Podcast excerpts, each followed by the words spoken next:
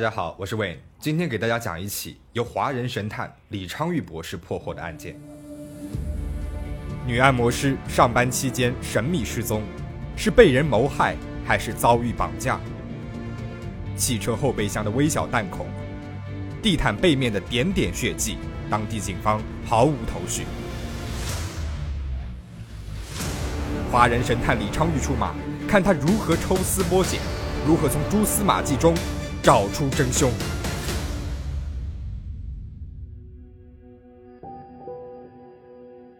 美国康涅狄格州的特兰波尔市警察局接到了一通报警电话，电话是由一个按摩公司的经理打过来的。经理说，他们一个女按摩师下午的时候去一个客人家里面给客人按摩完之后就失踪了。女按摩师名字叫卡拉亚米达，二十二岁，刚来到公司不到六周。下午两点，她接到了一个上门服务的单子。为了保障员工的安全，公司规定，按摩师到了客人那里之后，必须打电话给公司汇报一下。那一次按摩的时间大概是一个小时左右。离开之后，按摩师必须再汇报一次。那卡拉呢，是在两点半的时候打电话给公司的，说自己已经到了客人家里面了。但是到了三点半的时候，按摩结束后，他并没有汇报了。于是公司就打电话到客人家里面去了。但是客人家里面没有人接电话。那卡拉呢，他向来都是很守规矩的。所以到了六点的时候，卡拉还是没有打来电话，公司的经理就报了警。警方立刻赶到卡拉最后一个客人的家里面查看。那这位客人的名字叫泰夫西维，是土耳其的移民，和母亲以及家人住在特兰波尔市的高级住宅区，目前呢是一个油漆工。泰夫家里面没有人，大门紧闭的。警方在门口等了一会儿，此时泰夫的母亲和哥哥回家了。警察说明了来意。没有想到，二人是发起了脾气，不允许警察进屋查看。于是，警方只能在房子周围暗中监视，等待泰夫的回家。天色是越来越晚了。到了晚上七点半的时候，泰夫开着一辆红色的三菱轿车回到了家中。警察是立刻拦下了他，问他下午有没有见过卡拉。泰夫说：“是的，我见过的。”警察呢，把泰夫带到了警察局问话。泰夫说：“卡拉的确是去过他家的，但是下午三点半的时候就走了。”警方提出想要搜查泰夫的车子和家，泰夫立马拒绝了，并且质问警察：“我是被逮捕了吗？”当得到警方的否定回答后，他起身就走出了警察局。第二天，卡拉是依旧下落不明。卡拉是一个单亲妈妈，有一个一岁的儿子，和父母的关系呢也都十分的融洽。那个时候，他正在准备给儿子过一个一岁的生日。他的家人表示，卡拉是不可能抛下儿子离家出走的，他一定是被人绑架了。警方呢就扩大了搜查的范围，对整个州的警察局都发出了通报，寻找失踪的卡拉。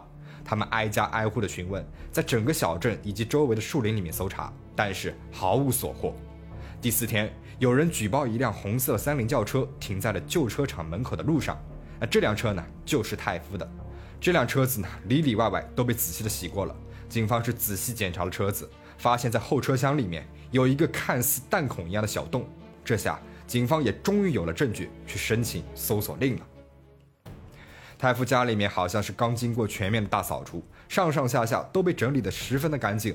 警方是花了一天的时间，从二楼的卧室开始，沿着走廊再搜索到一楼，但是什么也没有发现。不过最后他们在地下室发现了一些微小的黑色斑点。初步检测显示，确定这就是血迹，这会是卡拉的吗？卡拉有没有可能在地下室遭遇到了不测呢？警方仔细检测了这些微小的血迹喷溅的轨道，试图找到血迹是在哪一个点喷溅出来的，但是得出的结论是十分的混乱，有些血是往上喷的，那有些呢是往下的，有些还是从旁边喷过来的，找不到一个统一的集中点。通过之前泰夫的种种表现，以及在泰夫家地下室发现的血迹。警方预测泰夫他就是凶手，但是他们手上毫无证据，仅凭那几滴血迹也是查不出什么来的，这让他们十分的头疼。于是他们请来了康涅狄格州刑鉴中心的李昌钰博士协助破案。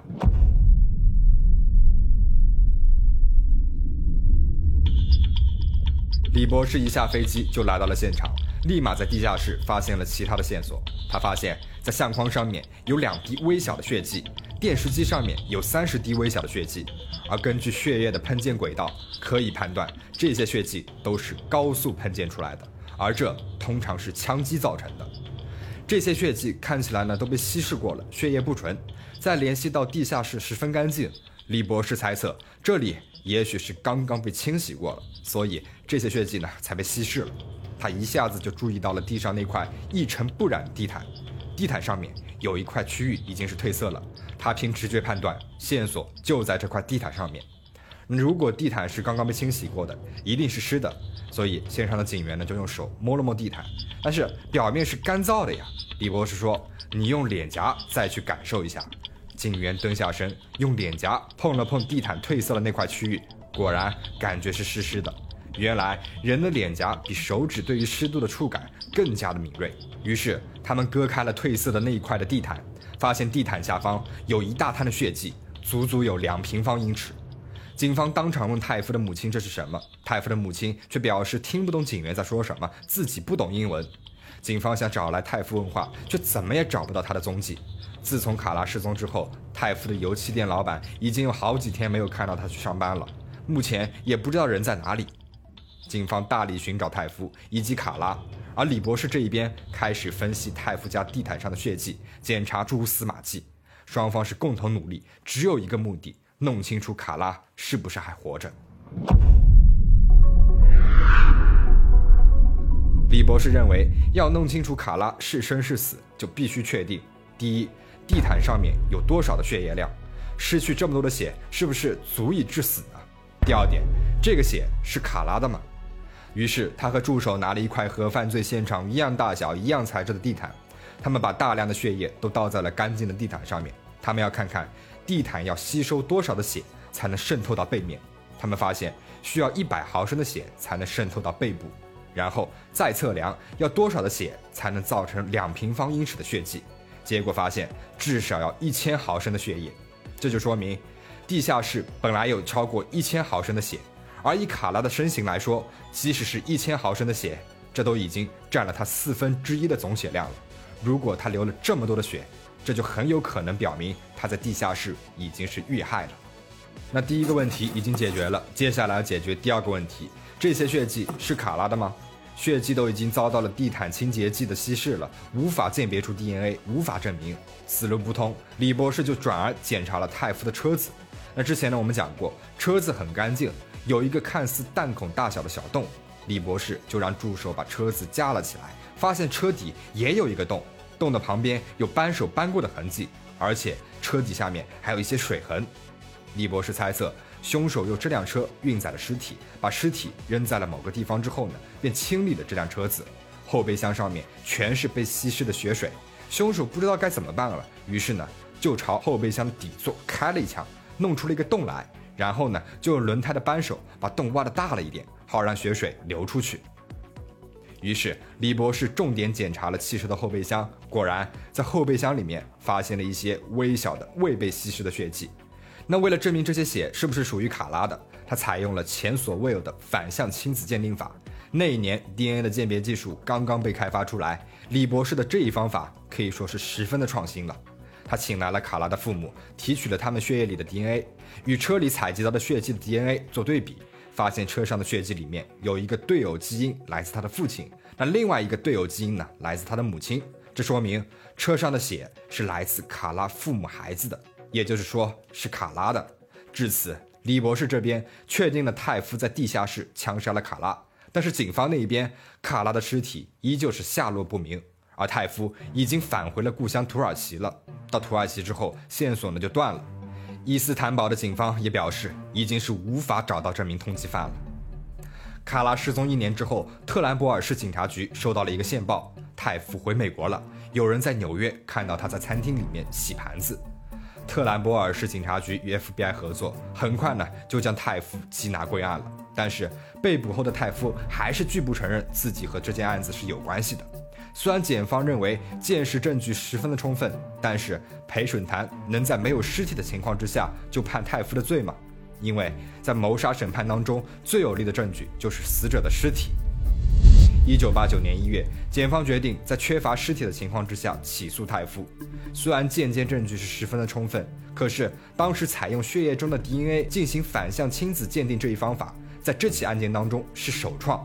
那必须经过法院的裁定通过，最关键的 DNA 证据才可以在法庭上提出。李博士对于开发 DNA 鉴识技术，并且应用在法庭上面是不遗余力。康州法院裁定，检方可以提出 DNA 证据向陪审团说明案情，这算是划时代的裁定了。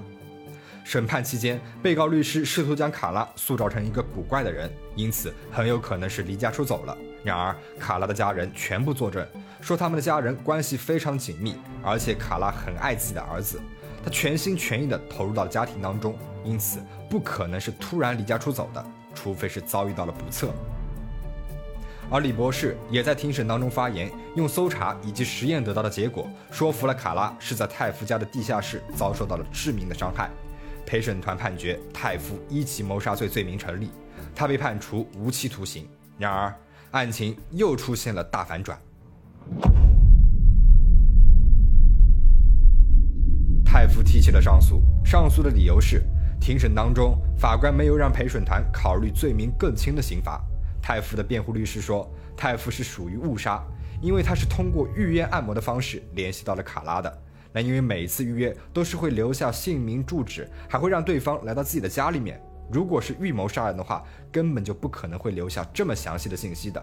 不过，当时的法官直接驳回了辩护律师说的，只给了陪审团一起谋杀和二起谋杀两个选择。三年之后，泰夫的一审判决遭到了法院的驳回，一切都被推翻了。于是，警方再一次的研究了案情，重新替审判做准备。而在审开庭前几周，至关重要的证据出现了。一九九二年六月，调查人员接到了一通出乎意料的电话，在距离卡拉失踪大概十英里的地方，一个圣诞树林场里的一棵大松树下发现了骨骸，其中呢还有头骨。于是，李博士马上请来了好友卡祖博士一起研究。卡祖博士研究了下颚骨，下颚前排的牙齿少了前面几颗。经过检查，这几颗牙齿是在死者死亡的时候，或者是死亡之后被打掉的。因为如果是拔牙的话，伤口是会愈合的。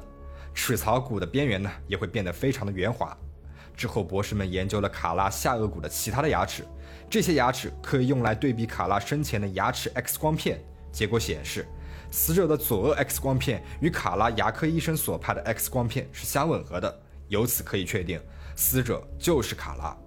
找到了尸体之后，再审也就变得十分简单了。只花了一天的时间，陪审团很快就商议出了结果：泰夫被判无期徒刑。